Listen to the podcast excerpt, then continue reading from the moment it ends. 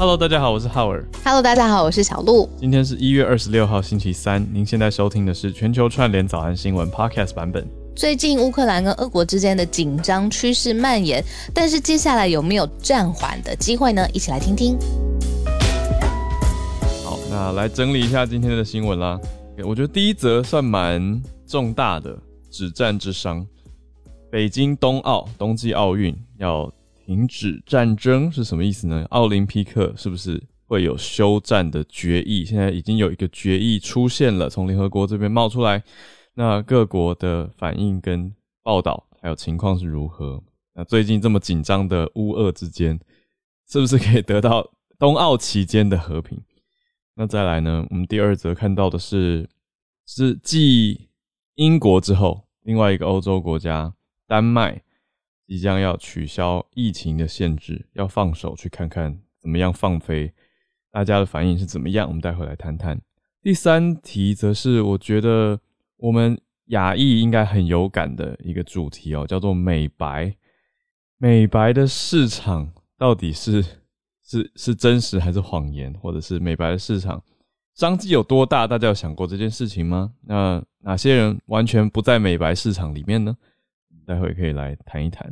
最后呢，是 Meta，也就是脸书的母公司，现在在研发一台高速的 AI 电脑，要进军元宇宙啦。因为 Meta 这个名字本来就是为了 Metaverse 元宇宙嘛，现在比较明显在市场上发布消息，要来发展高速的电脑。All Right，我们就先从第一则开始跟大家讲起，冬季奥运可以当做休战的决议吗？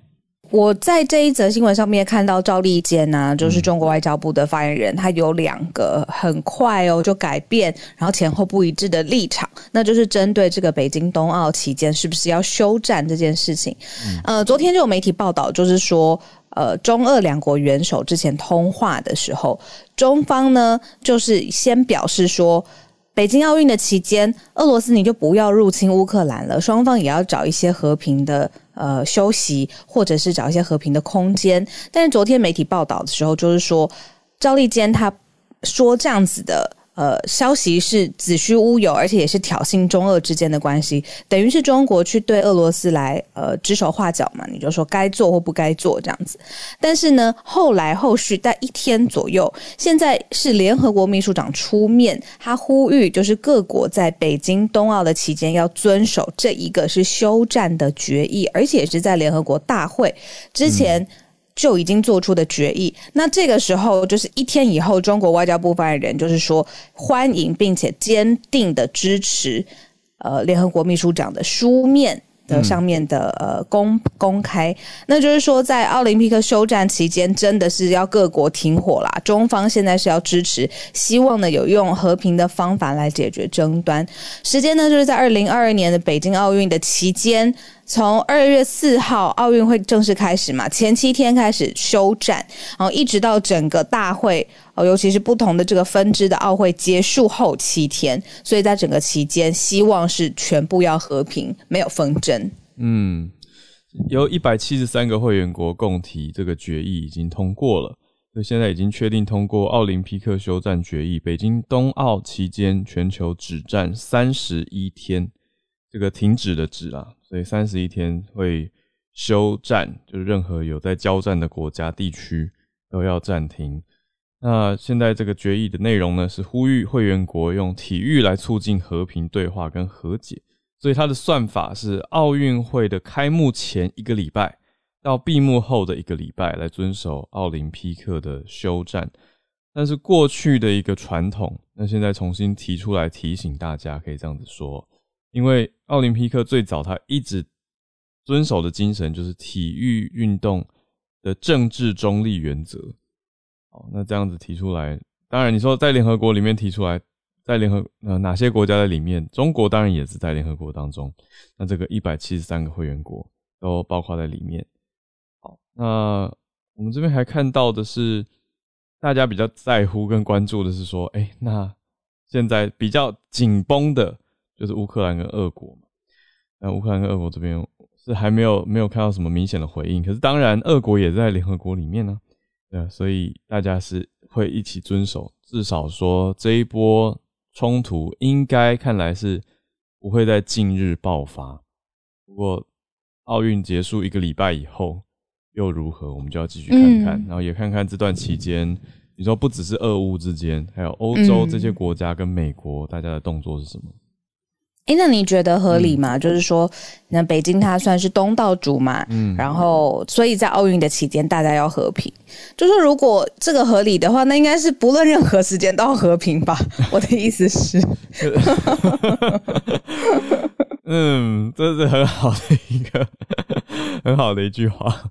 对啊，其实当然是东都要和平，可是他以东道主加上联合国会员国的身份，在这当中绝对是要呼吁这件事情的啦特别要呼吁跟强化这件事情，也算是某种程度上对他的盟友或者是算呢亦敌亦，友对啊，俄国嗯，提出算提出一个提示啊，提出一个提醒。对，可是就像我刚刚说的嘛，我们还是实际看到底大家怎么布局、怎么动啊。因为你不开战，可是不代表你不能有兵力部署啊，对不对？所以就是这些其他后续的东西还是在运作的。好，今天的第二则呢，我们来到丹麦，好，丹麦放飞了，丹麦解除了所有的 COVID-19 的限制，同时看到可以参照的是其他地方的疫情啦，像是离我们比较近的日韩的疫情，看起来确诊数是蛮高的，但是有不同的做法跟发展。像昨天翠翠有跟大家讲，嗯嗯嗯，嗯，对，所以翠翠就告诉大家说，哎、现在真的是蛮偏向倡导居家、居家嗯检疫，还有居家治疗，而不要去塞满所有的医疗体系嘛，也减少扩大感染的风险。那丹麦这边呢，已经宣布，总理宣布说取消嗯所有的 COVID-19 的限制措施，所以在这个月底之前就已经取消了。那意思就是快了、啊，今天已经二十六号了，所以取消之后呢，之前丹麦已经封锁了一个月喽。嗯嗯嗯，那两个礼拜之前开始放宽限制，让大家可以开始去电影院啊，去音乐表演的场所啊。可是像是有一些地方，比如说餐厅的营业时间，还是有强制的规范，还有口罩等等等。嗯。嗯，捧场就加印这，刚刚我们讲的是丹麦嘛，我看看其他国家怎么做。例如说，离我们很近的韩国也是采取差不多类似的方向，意思是他们在重新分配他们的医疗体系跟资源的时候，主动提出就是希望在居家的这个治疗体系上面更强化。嗯，也就是可能也呼应，就是说可能不一定每一个人都要在医院来进行这种 omicron 相关或 omicron 之后的治疗，以居家的体系来说。现在是韩国提出叫试行，因为韩国原本他们实施的隔离治疗的规定啊，又比其他的国家还要严格。嗯，例如说呢，所有的资料要经过韩国统一的保健所确认，呃，同诊，嗯，然后还要再分派，然后再去呃一个各个医疗院所来执行，呃。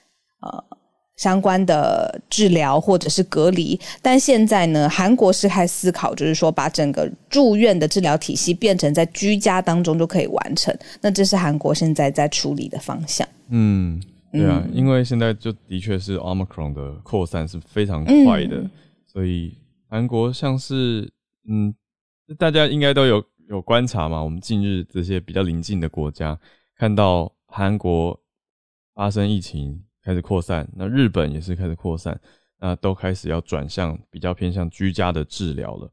所以以目前的统计来说，韩国这边的数据是到一月中，韩国的全国居家治疗的比例，从去年底大概十一月底是百分之三十一点四的人是采取居家治疗，现在已经到一半了哦，过半了。现在百分之五十二点三都是居家治疗，而不是一有状态先去诊所或者先去医院。现在就推往居家治疗，来减少接触，还有减少患者的移动啊，跟运送。嗯所以简单的先把确诊者的联络资料会诊通报，那医护人员会去问诊。对对，没错，没错这。个方式。一天两次，就是专业的医护人员就打电话到家里来确定，就是你在居家时间的状况，然后有没有什么新的改变跟变化，是透过这种方式来替代，就是说哦，每个人都住住到住院里头，然后隔离。嗯，嗯对。那我觉得重点除了除了生理上的照护跟状态了解以外，我觉得心理的安抚其实还蛮重要的。因为在家的状态，你就会想，我觉得那是跟过往传统相比的一个感受问题啦，就是会觉得我没有去接受诊疗，会不会好像好的比较慢？我觉得大家会有这样子的，容易有这样的心态，所以。如果以套在台湾来讲的话，这是为什么？医师也常常在说嘛，孔医师就说说，哎，我们要开始宣导或卫教，让大家有这样子的心理准备。因为如果之后也迈向这种趋势的话，当然不乐见啦。可是如果往这个趋势去走的话，看来也是要这样子去推动。像是日本现在一天的新增病例，呃，到昨天是第一次单日就破六万的确诊，所以真的是。就写下了新高，那很多店家也都必须要清洁消毒嘛，所以这个是一个新的状态。那也像是刚刚讲到的，跟韩国类似，也是要开始推动偏向居家的治疗，而不是要送到医院去。因为现在医疗其实蛮紧绷的，以统计来说，其实全日本需要的人工呼吸器，还有加护病房接受治疗重症患者增加了。也增加了一些，那总数来到四百多位。那东京这的这个新增确诊也很高嘛？那病床使用率目前是将近百分之四十，将近四成哦。如果达到一半的话，京东京都的政府就要跟中央政府预请说，我们现在要发布紧急事态宣言了。嗯嗯，所以继续观察下去，就是 Omicron 扩散这么快，但是不像是之前那么紧急事态，可是就看看。医疗量能能不能负荷？嗯嗯嗯，我觉得也看一下其他国家怎么做，跟这个步骤啊，还有他们 roll out 的政策作为台湾的参考嘛。当然状况都不会一样啦。对，岸田首相是告诉大家说，目前的情况跟去年夏天的第五波不一样。他说现在重症病床能量还是十分充足，但就像我刚刚说，东京都是快要四成的，所以还是要持续的注意一下。这个是我们几个并列不同的国家对于疫情之后接下来怎么处理的一个同整。嗯，下一个题目其实我很好奇，你你会不会有感？因为你很白哎，你好像 你好像不是美白市场的受众。CNN 这个专栏在讲美白是一个谎言，那全球的美白市场规模很大，而且偏向亚太地区。我看到这个是觉得蛮惊讶的，就是为什么现在才忽然间写专栏？因为它真的是一篇专栏，在讲说美白里面有很多的成分啊，就是说现在说其实是有毒的。假设说你现在去打了一个美容针，好了。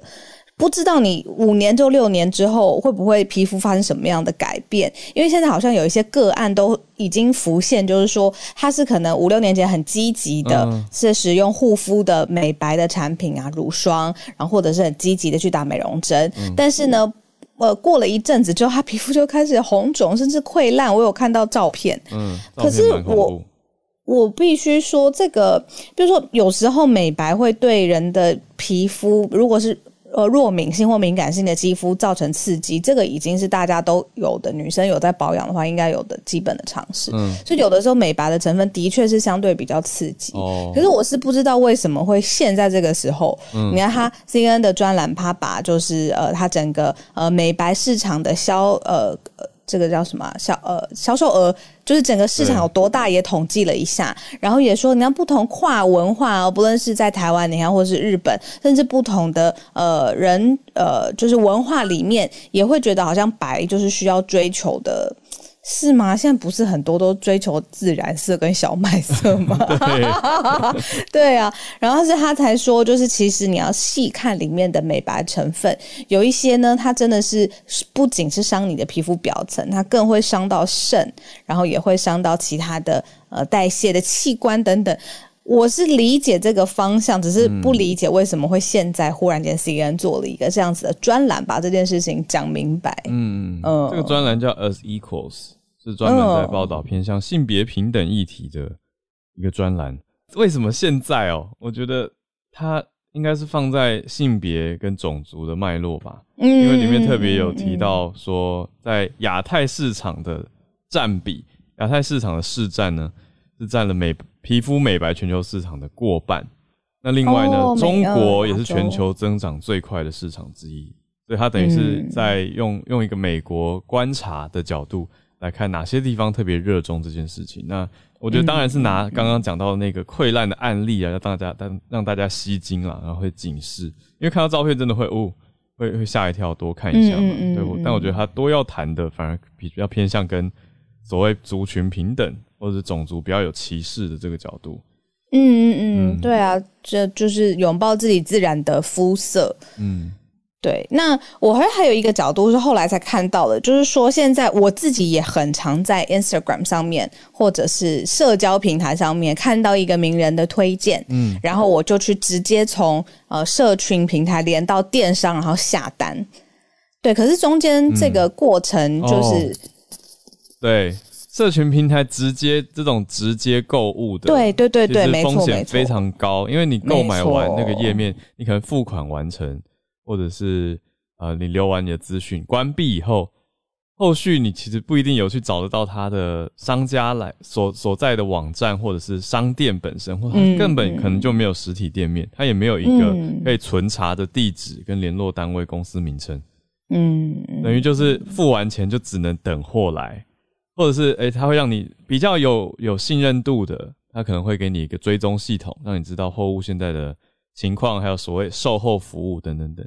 我觉得这些都是现在你直接在社群网站购物有可能会被忽略或者隐藏掉的，这个风险也很高啊。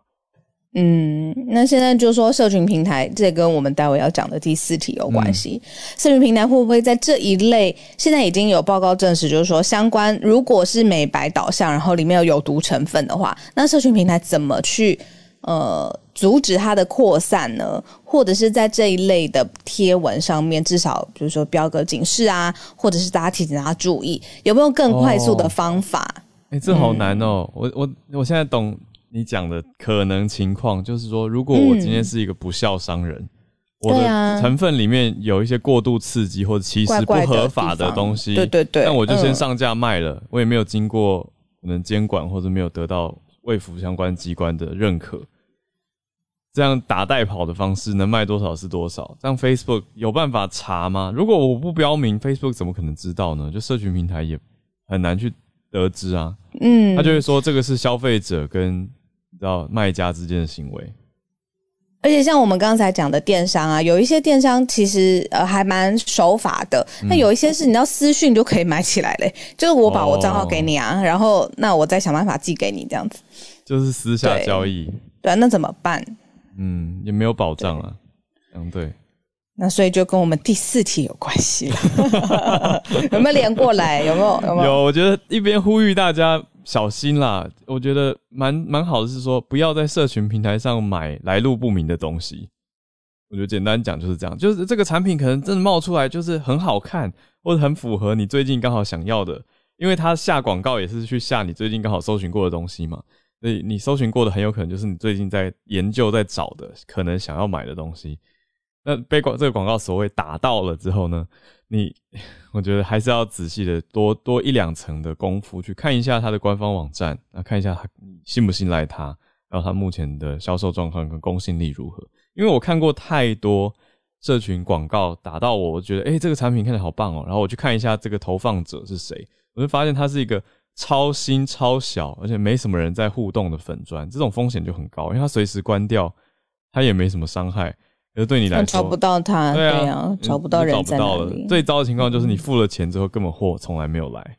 好，那我们连回这个 Meta，Meta 现在要走嗯高速的 AI 电脑，当然以后还是一样要解决同一个问题啦，只是我们可以来了解一下现在这个高速电脑是什么样的内容。嗯，说现在 Meta 呢在打造全球运算速度最快的超级电脑，以 AI 为主轴哦。呃，AI 超级电脑在今年年中，二零二二年年中就会完工了。这个系统呢叫做 AI Research Super Cluster RSC，会来帮助整个公司用一个很厉害的 AI 的模式，最快世界全球最快的模式，嗯呃，去学习，然后去辨认语言，然后来分析文本、嗯图像或者是影片，来判断内容是不是有害的。哦嗯，所以才说为什么第三题跟第四题会连接在一起。嗯那他们也说这一套新的系统呢，可能对于以后拓展元宇宙也是一个非常重要的呃基础的建设嘛，因为要判断这个相关大家接收到的文本啊、照片啊、video 啊是不是安全的，然后会不会造成更大的伤害，嗯、比如说煽动它啦，或是造成人行动啊、安全上面的疑虑的时候，这种最快的 AI 辨识的系统呢，就可以第一时间让 Meta 知道。嗯好啦，可是你如果在看科幻小说的、啊，就知道 像这种情节啊，早就在那个科幻电影里面讲过很多次了。可是又有更快的电脑出现，就会有更厉害的，比如说破解它，或是更 devious、更更隐晦的去蛊惑人心的讯息。那或者是这个 AI 后来太聪明，又出现了更大的漏洞，然后或者人没有想到的呃呃作为。哦，所以这个那个科幻电影其实已经讲过很多遍了，真的。被你讲很恐怖哎、不过脸书现在啊、Meta Meta 现在喊出来，这个是号称影像处理速度也会快二十倍，这个就蛮蛮领先业界的，蛮厉害的。那我们后续就要再看看它到底多强。RSC 这台新的 AI 超级电脑，所谓的 Research Super Cluster，它有那么那么厉害，这么快速，当然大家也会担心啦，就是说，诶，那呃，脸书跟 Google 这样子的平台，对于用户资料的处理还有使用方法，大家也一直在看嘛，就是各国政府还有人民都在关注。那现在这两家大公司在欧洲、欧盟的国家也面临到一些法律的诉讼啊，因为他们就说，诶，这个公司是不是会把数据、用户的数据从欧盟转移到美国？这样算不算违法的呢？因为 Google 跟 Facebook 或 Meta 他们都有很多的相关联单位是在美国嘛，所以资料有可能会这样延伸应用。那会不会有后续被谁用、被谁使用或者侵犯隐私的问题？这一直是大家很诟病的。另外，也有很多人诟病是说，你的 AI 的演算法现在就在加强同温层啊，还有加强一些不实资讯跟仇恨言论的扩散，这也是被批评的。所以，也是这台 AI RC 想要解决的问题。所以我们就看看喽。现在 Meta 这样公布出来，说清除有害内容是现在发展 AI 的关键服务之一，嗯就是试图要来应对这样子的问题。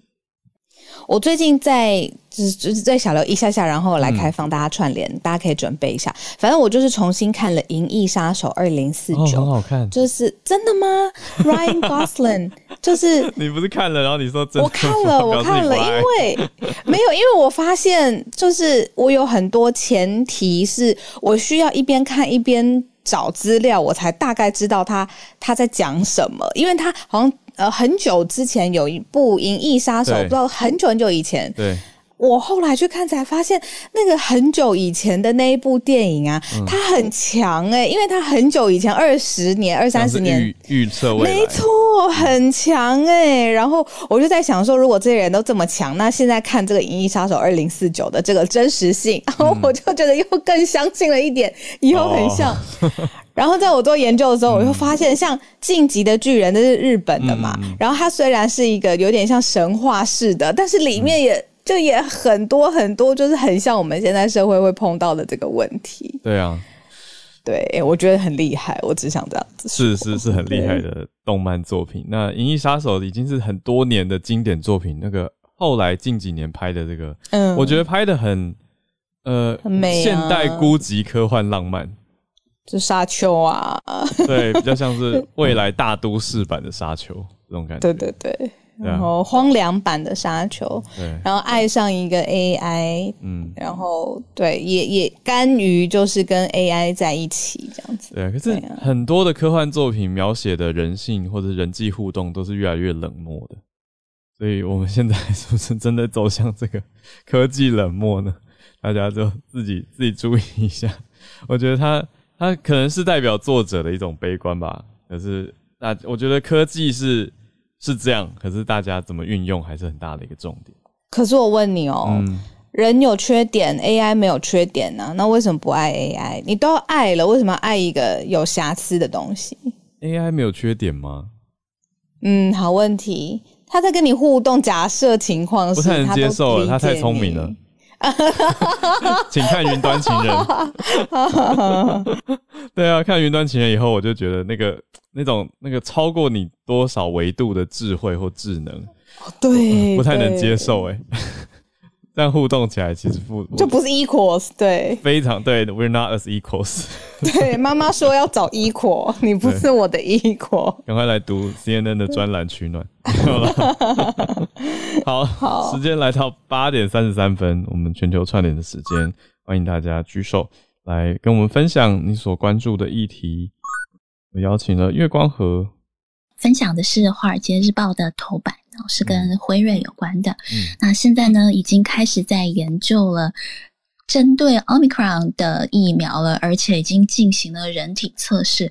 我觉得这一场疫情真的是很厉害。一开始我记得最开头要研究第一针疫苗的时候，那时候大家还在推估说，哇，可能出来要至少研发出来要十八个月，然后要做到大面积的上市的话，可能要两三年甚至更久。可是没想到，可能是科技日新月异，然后另一方面人才很多，还有所有的药厂都在互相的进行这一场良性的竞争。所以每次有新新的变种出来以后呢，他们其实背后的研发人也一直在调整各种新冠疫苗的针对变异病毒的一些啊新的一些配方出来。所以现在呢，是由辉瑞他们是率先开始进行了人体实验，然后预计呢今年上半年就可以得到初步的研究结果，而且他们可能会要求。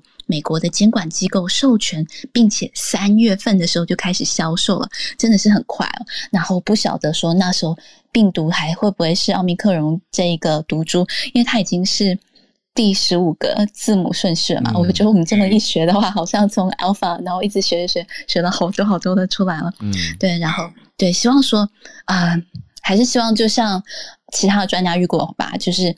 这一次，因为可能很多人感染，所以也许算是新冠疫情的一个结束的一个开始。希望能够这样子。好，这是我分享，谢谢。谢谢月光河。再连线到一阵子没听到的 Jamie，跟大家讲的是马来西亚的一个消息。这个呃，台湾这边可能关注的比较少，就是其实已经呃一段时间。那我也是昨天才看到这个消息，就是说呃，马来西亚。的那个呃羽球选手叫李子嘉，他现在是世界排名第七，是马来西亚就是现在世界排名最高的选手。那他在一月十一的时候宣布说，他要应该说算是退出 退出马来西亚国家队。但是退出国家队这件事情不像大家想，就是只是说哦我不打国家队这么简单。因为呃现在世界羽球的这个呃模式是。所有的参赛基本上都是要透过就是当地国家的羽球协会去报名，嗯，所以说他退出国家队，然后马来西亚羽协宣布说不会再帮他报名比赛，那意思就形同他被世界羽球禁赛，就等于说未未来他没有办法参加任何就是国际性的比赛。那当然可能就是比如说一些小规模的邀请赛是可以，可是。就是包括奥运，或者是大家现在知道任何什么什么公开赛，全部都是没有办法参加的。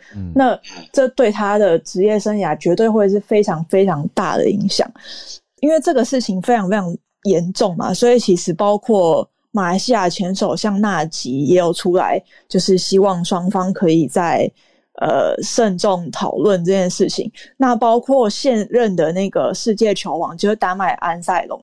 总之就是现在世界球王安塞龙，就是他其实也有出来声援这件事情，因为安塞龙其实去年底也有类似的事情，他是也是宣布退出丹麦国家队。那丹麦国丹麦的羽协这边就是没有做出就是类似的的动作，那只是说安安塞龙他当时就是宣布说他。会自己进行训练，那不参与丹麦国家队的训练。然后安塞龙他其实已经已经把他的整个生活和训练都移到那个杜拜去，所以就是呃类似的状况，但在马来西亚和丹麦这边处理的方式就不太一样。这样子，那昨天有一个最新的进展，就是呃李子嘉跟马来西亚羽协的主席昨天昨天碰面，那。然后昨天李子嘉在他的脸书就是发了一个说，呃，没有很明确的声明啦，但他就是说，呃，他现在会为接下来的这个呃亚洲锦标赛做准备。那然后他跟主席会面，呃有一个好的结果，他只是这样子讲。那实际上的决议是什么，他就没有讲的很清楚。嗯，然后对我头像贴的这个照片，就是他他昨天发在脸书上，就是他和主席碰面的这个照片，这样子。他有透露他为什么要退出国家队吗？因为在国家队的训练，他们就是像我刚才一开始说的，羽球的这个国家队的模式啊，不是像大家想的，只是说哦一段时间的集训，或者是说只是代表国家这件事情，它是整个就是国家队，就是有点像国训中心这样子。那你整年基本上的设定是一定要参加。呃，不只是一定要参加，因为你呃，你报名比赛必须要透过羽球协会，就是羽球的的模式是这样子。那比如说像别的。就网球可能 ATP 或 WTA 四大赛，你是可以个人名义参加，所以没有这个问题。因为之前前几年，其实如果大家有印象，谢淑薇也有类似的状况嘛，就是他说宣布退出国家队。那可是网球的话，你退出国家队，你只是亚奥运不能打，可是四大赛是没有问题的，这些公开赛都是个人。可是羽球，它就是因为要透过。呃，协会去报名，所以呃，一个问题就是，比如说像安塞龙，他也退出国家队，可是丹麦羽协还是会帮他报名参赛的话，就不会有这个问题。可是因为马来西亚羽协宣布说不会再帮他报名参赛，那这个东西就是 等于他职业生涯几乎就是会面临很大的危机。对，我我可以帮忙补充一下嘛？我刚才在大仙，哎，大 仙，哎，大家好，小哥小哥好，早。其实我看到的新闻，他是讲说。呃，李子嘉是想要成为自由人。这个所谓自由人，就是当然他意思也是推出推出国家队的自由选手，但是并不并并不表示他不想代表国家队。就是说，如果国家队征召他，他对对对，他可能还是会去征召他。重点还是他就是想要自己自主训练，或者是说甚至想要改变这样的环境。就像刚刚呃杰米提到那个网球的状况嘛，嗯，本来球员应该是代表的是自己，没错，我背后背的是国家的名义，但是我出去比赛是代表我自己啊。哦，没有理由要国家来帮我去报名。对，这这我觉得可能是有一点这种想法，因为其实不止他，其实马来西亚很多球员都有做过这样的事情。像有一个双打的女子选手，那个吴柳莹啊，嗯，她之前也是就是有先成为自由球员。嗯嗯嗯，我觉得这种状况，呃，我觉得羽球可能会越来越多这样的的的情况发生。嗯，Benjamin 也补充啊，我们在马来西亚的记者朋友他说。李子嘉的条件是说，想要有自己的教练团队跟医疗团队，有自己的赞助商，还有自己选择想要参加的赛事，就是刚刚大仙讲的自由人这个概念。对，可是被拒绝了。对，所以谢谢 Jamie 带来这个消息跟方向。然后我刚确认一下，安塞龙的确是去年的单打男单金牌啊，就是丹麦这位安塞龙，对，没有错。因为我我刚刚忽然听，感觉就是其实各个国家都会有这种运动员，各国的国家队运动员都会碰到这个阶段一个拐点嗯，就是他想要如果他是接受国训中心这种呃概念的培训，就是国家级的培训的话，对，要单单飞的感觉，嗯嗯嗯。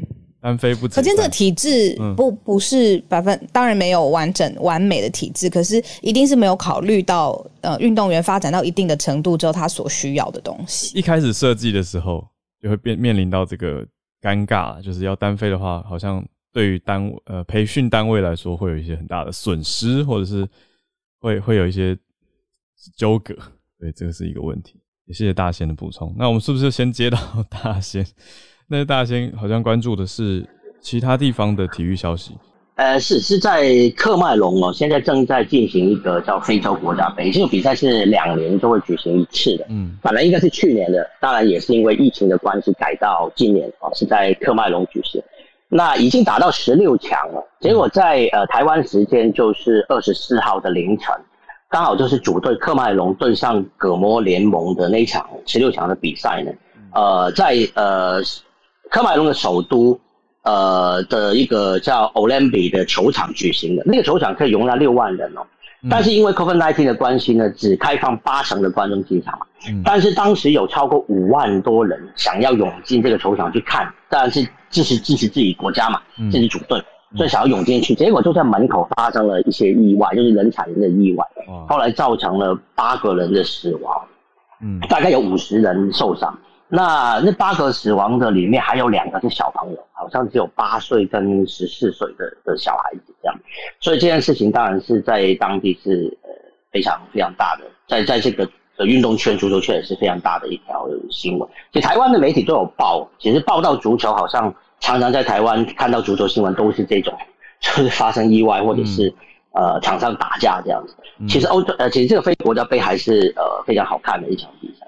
那可以再再提一下，就是说呃，在今天晚上。其实还有一场足球比赛跟台湾有关的，就是我们的女子足球队呢，现在在印度参加这个亚洲杯的女子足球赛。嗯，那今天晚上我们是要对伊朗和伊朗的女足。嗯，那这场比赛关系到我们能不能晋级到呃八强。那晋级到八强，当然也是因为这个亚洲杯呃女足赛呢，同时它也作为明年的世界杯女足赛的资格赛。如果能够拿到这个比赛亚洲杯这个比赛的前五名，我们就可以去世界杯了。那其实女台湾的女足就是木兰队哦，以前曾经打过世界杯的，哦，男生是从来没有，但女生我们打过世界杯。嗯，那但是也已经很多年以前的事情，所以呃，今天晚上应该大家来帮这个我们台湾队加油，希望我们能够就一鼓作气打进到八强，然后再接再厉，能够晋级到明年的在澳洲跟纽西兰举行的女子世界杯。谢谢大仙，对，大家可以来加油一下足球。啊，这场比赛晚上有播，在艾尔达，艾尔达二台应该有播。好，谢谢大仙。好，那我们再继续连线，来到多罗拉多州的 Arthur。那今天跟大家分享的一个是，就是 Harvard Business Review 哈佛商业评论的里面的一篇文章，它讲的是说为什么，因为在疫情过很多。呃，公司就是有这种 hybrid，就是一半一一半 work from home，一半在公司工作这种情况。那为什么所谓的办公室，所谓的 office space，嗯，还是没有消减的这么多了？对，就说哦，不不退，应该说你如果大家不常去办公室，应该会把这些退掉，办公室尽量缩缩小或者是废掉，对不对？嗯。那后来他们就是 HBR，他们对大概五千名美国的那个工人，还有五千五百名美国雇主，他们在那种 monthly 的 review 里面就跟他们谈话以后发现，就说，因为现在在办公室这些所谓的 knowledge worker，他们很很明显的就是这种 hybrid 的形式，一一些时间在家，一些时间在公司，这种工作形态已经是 new normal，所以大概他们已经习惯了，所以而且他们对办公室的空间的需求，嗯，就是说他们要求就是说空间要比较大，因为在高度密度会让人家觉得在办公室会不舒服，尤其现在这个怕那种染疫风险，所以现在变成说，即使我现在到了办公室，以前是大家一个 cubic 跟 cubic 很近，嗯，那现在会要求隔的要稍微开一点，让大家的 space 会更大，是这样吗？就是人虽然少，可是大家要隔远一点，空间还是要那样，所以 density 就是所谓的密度要变成，如果你要求员工来要来公司的话呢？那你就要给他这样的 space。第二个就是说，懂懂。第二个是因为现在大部分的员工现在在美国是这样，就是说，你让我来办公室可以，但是我希望我礼拜一或是礼拜五可以休息，就是变得有点变相的周休三天。嗯。那不能讲周休四天。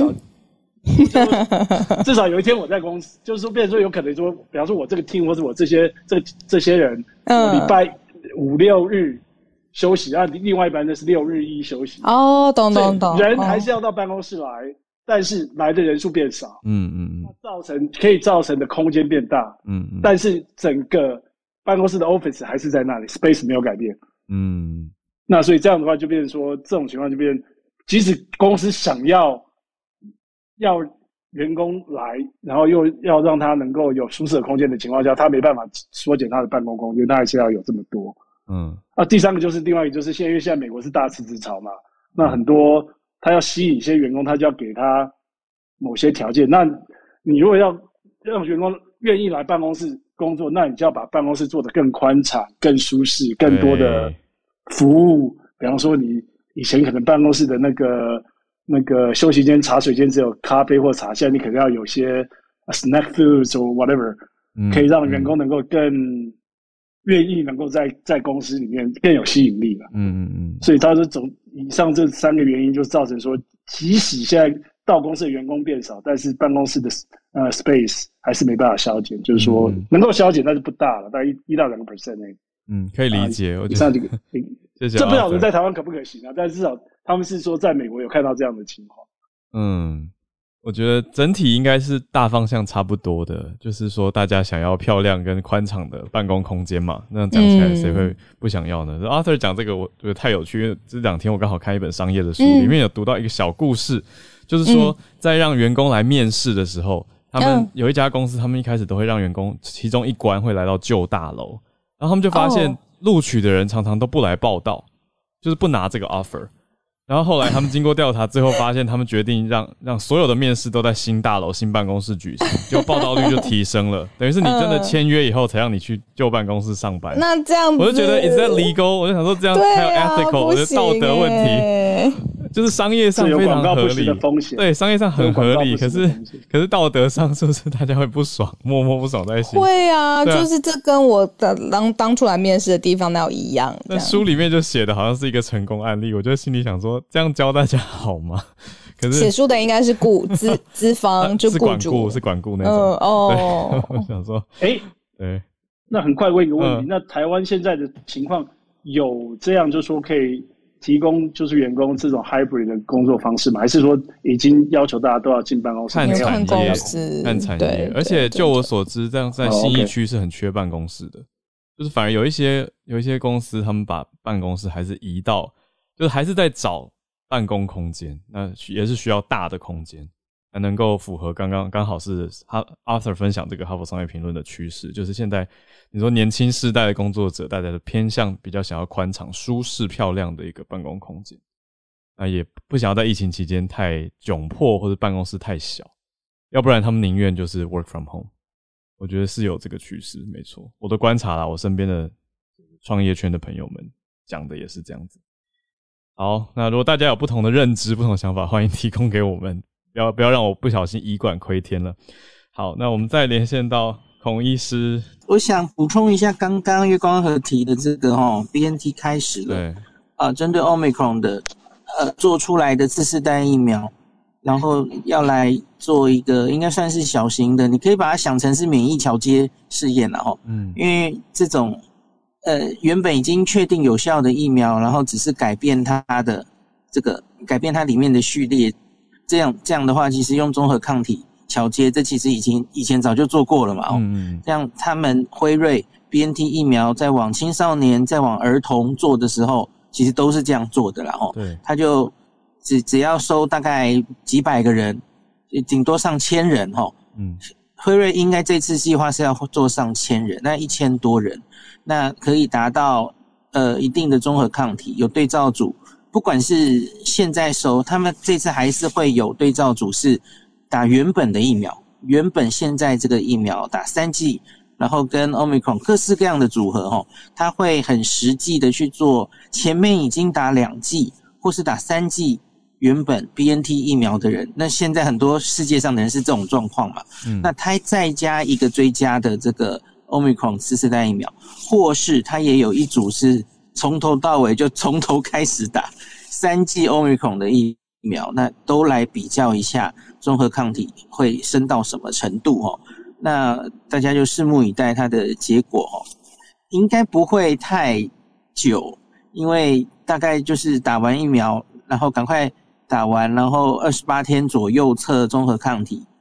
我觉得大概三月最快，也许三四月吧，可能会出来。哦。嗯，那现在开始执行，其实距离这个那个欧米孔十一月底出来，哦。好像差不多预期就是这种速度哦，因为他们他们这个 n r n a 改款疫苗是六周内就可以改出来，然后开始做哈，那是设计一下实验，那现在开始做，时序上大概是差不多了哦。那可是比较有一点大家在想的就是，哎，你你真的做出来之后哈。那会不会其实欧美孔已经大家都得的差不多了？就是好像欧美了，特别是欧美了哦。那疫情可能根本已经往下走了，嗯，连下一株病毒搞不好都快出来了，所以不知道哎，不知道是不是怎么样。那其实就看接下来疫情的变化，还有他们真的出来之后那个数据如何了哦。嗯，那那这个这个还很难预测。三月。那另外我想讲。对，我觉得最快可能会三月，嗯嗯，会有初步的结果，嗯，它也许不能做到最后的结果，可是它可能还可以有一个初步的结果，这样子。那那个我还想讲一个，最近两天有有一个那个欧美孔说又有一个新的变种的新闻。嗯，那台湾的新闻有些人说把它称称为欧美孔的妹妹这样。我感谢你们没有用魔王又来了的这种称呼这样子。妹妹。那可是这完这完全不是新闻哦。这个欧米孔大概在十一月底、十二月初，它刚出来的时候，就有人发现有一种称呼为隐形的欧米孔。嗯，因为我们知道欧米孔它在 S 基因上面哦，它有一个突变。嗯，那它会让它我们现在测 PCR 的时候哦，我们 PCR 通常是测三段，然后针对 S 基因会会做一段基因去侦测嘛。哦，哎，结果。因为 Omicron 有一个突变，所以它 S 基因的那一段它会测不到。嗯，那这个，因为我们还有另外两段，所以还是可以侦测出它来，没问题。可是反而因为这个特性，我们在病毒定序之前就可以很快的知道，哎，这个大概是奥密克戎，嗯，不用确实定序。哦，这个英文叫做 S gene 的 target value，嗯，就是 S 基因，呃，我们测不到它，反而因此，哦，三段有两段阳性。那我们知道，这大概你不用定序都知道它大概是 omicron 哦。嗯。那英国最近这一个月的资料，其实就是用这个方法，可以很快的估计他们国内到底 omicron 流行到什么程度了。哦。那可是大概远在一个月前，国际上已经发现有这种 omicron 的一个亚型。嗯。它的 S 基因是跟原来的 Delta 一样的哦，它没有变掉。所以，因此它没有办法用这种方法提早侦测。嗯，那那个时候国际的新闻上是用隐形的 steals，那个隐形的一种 omicron，这样很很怪。对，所以就就后来就没什么声音哦，因为它其实没有在主要就是流行的都是这个，这叫 BA one 然后 BA one 这个原本的 omicron。大流行的，全世界大流行的这一株，可是最近为什么这株会再度引起关注？是它在丹麦，就是刚刚提到的，呼应一下哦。丹麦 BA two 急速增加哦，这个说欧美孔的妹妹，它丹麦发生的事情是 BA one 原始的欧美孔进来，然后它取代掉了 Delta，嗯，也不过大概一个月的时间哦。哎，结果现在 B A two 竟然慢慢爬上来，嗯，然后把 B A one 已经干掉了哈，超过一半，所以大家就开始担心，哎，难道这个妹妹传染力比哥哥还强吗？哦，对，所以才会最近开始有这个讨论，然后不管是英国或是 W H O 都开始把这个 B A two 也列为需要注意，还还没有到 V O C 啦，嗯，哦，英国把它。英国的分类是把它叫做 variant under investigation，就是要特别注意它这样子。对对对，那还完全对这一株是不是很确定它的特性是怎么样？因为嗯，它到目前为止没有太多株哦，就是我们只有观察丹麦是丹麦是非常努力在定序的国家哦。嗯，那所以他们知道这个现象。那其他的国家哦，像是印度、菲律宾。那北欧我忘记是瑞典还哪里，就是也有发现 BA two 有比较多。那英国自己的话，哈，他们早在十二月初也有找到 BA two，可是到目前为止数量都非常少。所以他们，我看英国一些科学家的发言，目前是没有太担心这件事。那因为其实它它已经也出现在英国很久了，可是它明显没有对啊 BA one 造成威胁。那可是我们不太能解释为什么丹麦会发生这件事哦。那我看丹麦的病毒学家有一些发言哦，他们目前是普遍没有太担心这件事。你看他们担心，他们就不会想要进一步开放了嘛，对不对？嗯。那他们的科学根据是因为，呃，虽然这个 BA two 越来越多哈，最近特别是最近一段时间，嗯，可是他们观察整体这个。啊，病毒造成的住院重症比例哦，特别是加护病房没有在恶化哦，特别加护病房插管的人数还是在减少的。嗯，医疗的造成冲击其实是在变好的，所以他们不预期哈这个啊 BA two 可能会跟这个 BA one 有太大的差别所以因此他们也还是勇敢的往前开放哦。嗯，所以我们就可以继续看看丹麦后续应该会有越来越多资料，就是不管疫苗是不是有效，然后它的特性跟 B A one 一不一样，我们是不是需要特别担心这件事情？其实跟我们是有关的哦，因为菲律宾是第一个报 B A two 的国家，那我们这个高雄港啊，目前的这个群聚哈。我们那个那个叫什么什么号哈？它的前一站就是从菲律宾来马马尼拉来的，所以我们现在在高雄流行的是 BA two，嗯，是妹妹哦，跟桃园不一样，桃园是 BA one，哎，所以这两株有没有什么特性不同？是接下来我们也要稍微注意一下。可是真的不需要太恐慌哈。医师，我想问的是，BA two 显示出来的症状目前有什么明显跟 BA one 的差别吗？我没有看到很多资料，嗯嗯，我觉得丹麦大概也还在厘清这件事情。那除了丹麦，其他国家真的目前真的没有什么资料，因为大家几乎都是 BA one。那我最近跟大家一直报告的，像是在英国疫苗的效力哦，那出现的症状，还有三剂疫苗它还是可以有效防止死亡，这些全部都是 BA one 的资料。嗯，那我昨天看到何美香老师有针对这一点，在有话好说也有发言。他说，有些科学家就在比较这两个突变到底有什么差别哦。嗯，他们反而有些人说，这个 BA two 哈，它反而有一个 BA one 上面造成免疫逃逸的基因，它是没有的。所以他们推测，理论上了，理论上当然还要证实哈。嗯，搞不好 B A two 其实疫苗会更有效，也不一定。嗯，因为它少了一个基因。嗯哦，可是这当然都是纸上谈兵，这个不知道了哈。嗯，那还要再看后续的报告。嗯，那到底大家意思说不用太担心就是了，就是只要知道。有这样子的差异出现，嗯，对对对，然后知道我们现在台湾其实南北流行的是不同的病毒，这个听了会有点不同亚种的病毒，然后会不会有？会吗？会吗？会耶，我觉得有点怕，就觉得它又有新东西冒出来的感觉啦，就是就有点烦，它就是未知的嘛。因为我我自己是觉得啊，该怎么讲呢？因为假如它真的非常超过 BA two 的严重度或是传染力。非常高的话，我们理论上应该会在丹麦已经看到某些事发生才对。那他们放飞？那对呀，马上要放飞。又因为因为他们马上要放飞，其实我们应该会看到那 BA two 放飞会出什么事。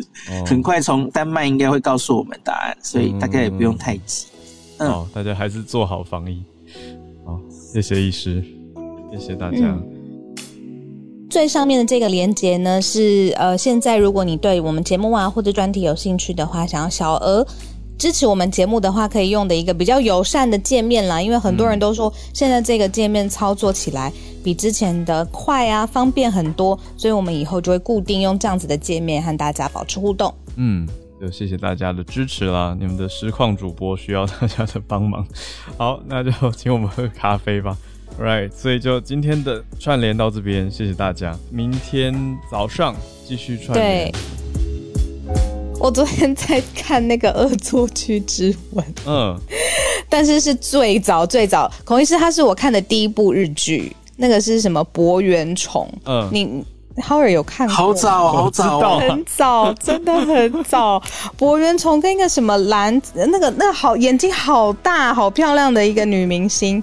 对，Anyway，所以你想点播哪一首主题曲哦？明天或明天或明天，因为就是怀旧，是日文的。明天开播好了，对我我找给你，我找给你。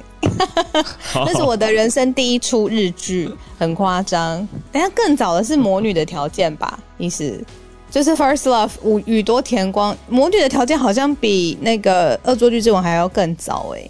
好，我我明天来确认一下。对，但《First Love》First Love 那首歌我更熟，我觉得他。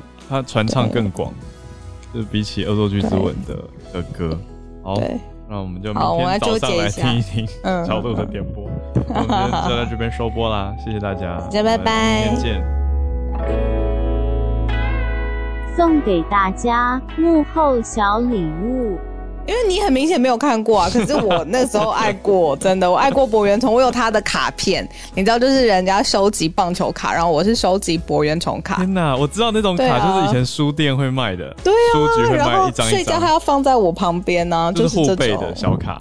对，没错，就是护背卡片呐，可恶！护背小卡，我知道啦。对啊，我有它，我有它。你刚一讲，我还想到以前还会，以前还会流行那种八卦小本子。